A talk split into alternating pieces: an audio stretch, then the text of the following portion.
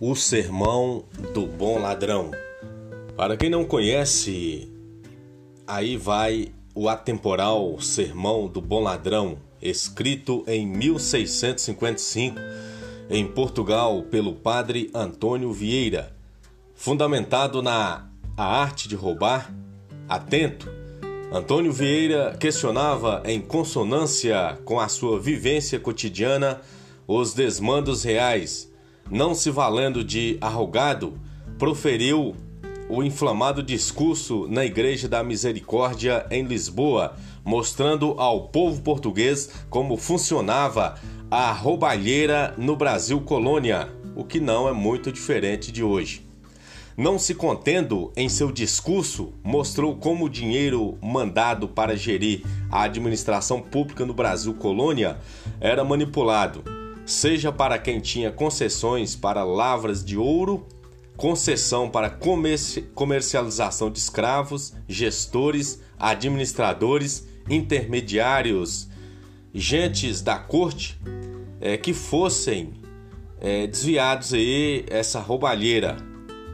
Indignado com escândalos no governo, riquezas ilícitas, venalidades de gestões, fraudulências e muitas outras coisas óbvias, Padre Vieira usou o púlpito como arauto das aspirações públicas e fala e observa é, esse lance da corrupção que vem desde o Brasil colônia.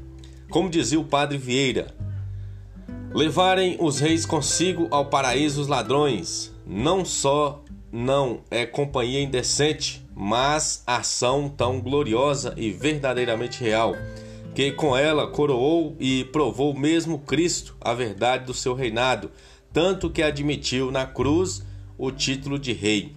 Mas o que vemos praticar em todos os reinos do mundo é reis levando consigo os ladrões ao paraíso. Os ladrões são os que levam consigo os reis ao inferno. Concisa, não é?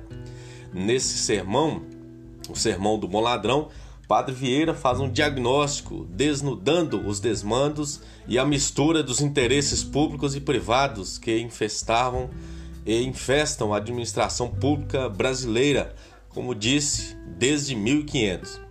Ao aplicar a lei aos corruptos, a Suprema Corte Brasileira demonstra que não tolera mais esse embasamento cruel à coisa pública e com dignidade humana.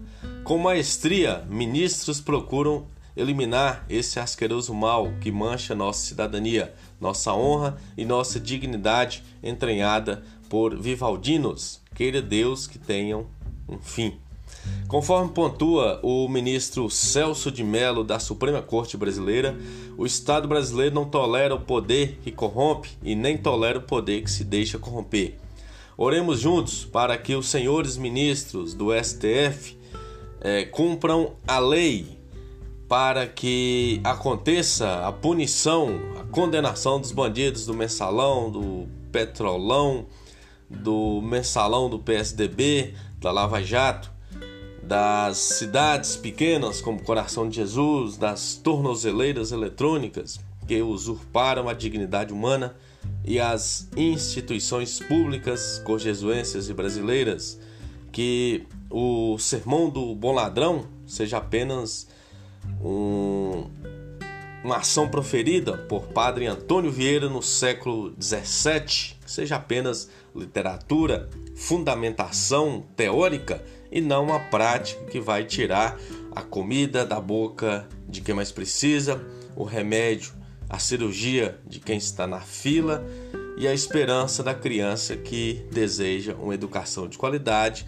para que tenhamos um país com ordem e progresso.